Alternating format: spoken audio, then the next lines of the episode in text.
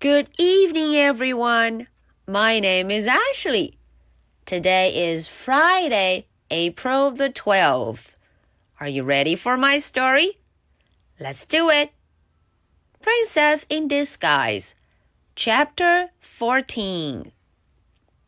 在第十三章的故事中，哎，Mr. Watson 想了一个主意，他呀准备要叫来消防部队 （Fire Department） 消防员叔叔们。 那么，在今天的故事中，不知道他们来了没有呢？我们一块儿看看 Chapter Fourteen。At the fire station, the phone rang. 嗯，消防站的电话响了，叮铃叮铃。Ned took the call. 哈，我们的老朋友 Ned 接起了电话。How's that? said Ned. Ned 说：“什么事啊？How's that? General Washington stuck up a tree. Right, we're on our way. 嗯，那接完电话，他大致就知道了。General Washington is stuck up a tree. We're on our way. 他马上说了，我们这就来。We're on our way. That was a strange call. 啊，那转头对他的老伙计 Lorenzo 说道：“ 嗯，这个电话有点怪怪的。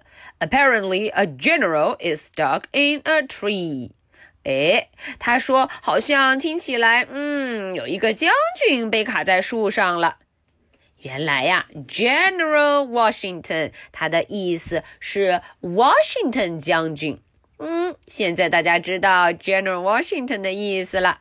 他说，哎，有一个将军，a general，一个将军卡在树上了。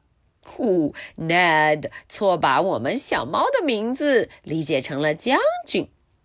Hmm, said Lorenzo. What is the address? 啊，Lorenzo 问了，地址在哪儿啊？Address.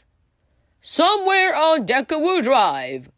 啊，Ned 说，哎，嗯，好像就是在那个呃 Deckerwood Drive 的什么地方。Deckerwood Drive? said Lorenzo. That's where the pig lives. 嗯，Lorenzo 想起来了，他说，诶 d e c k w o o d Drive。呃，那那那那不就是呃那只小猪住的地方吗？That's where the pig lives. Oh boy, said Ned. We'd better hurry. 嗯 ，Ned 一听不得了了，他知道这只小猪能闯多大的祸。他说：“我们得抓紧走了。We'd better hurry. Okay, so that's the end for chapter 14. Now, are you ready for my two questions? Question number one Who did they think that got stuck on the tree? 嗯，大家想想，Ned 跟 Lorenzo 以为是谁卡在了树上啊？要记得我们这个名字，它好像还有别的意思呢。Question number two Why did they hurry to Deckwood Drive? 嘿，为什么他们两个要抓紧时间，赶忙就出发去 Deckwood Drive 这条街了呢？Okay, so this is the story for Friday, April the 12th. My name is Ashley. What is your name? So much for tonight. Good night. Bye.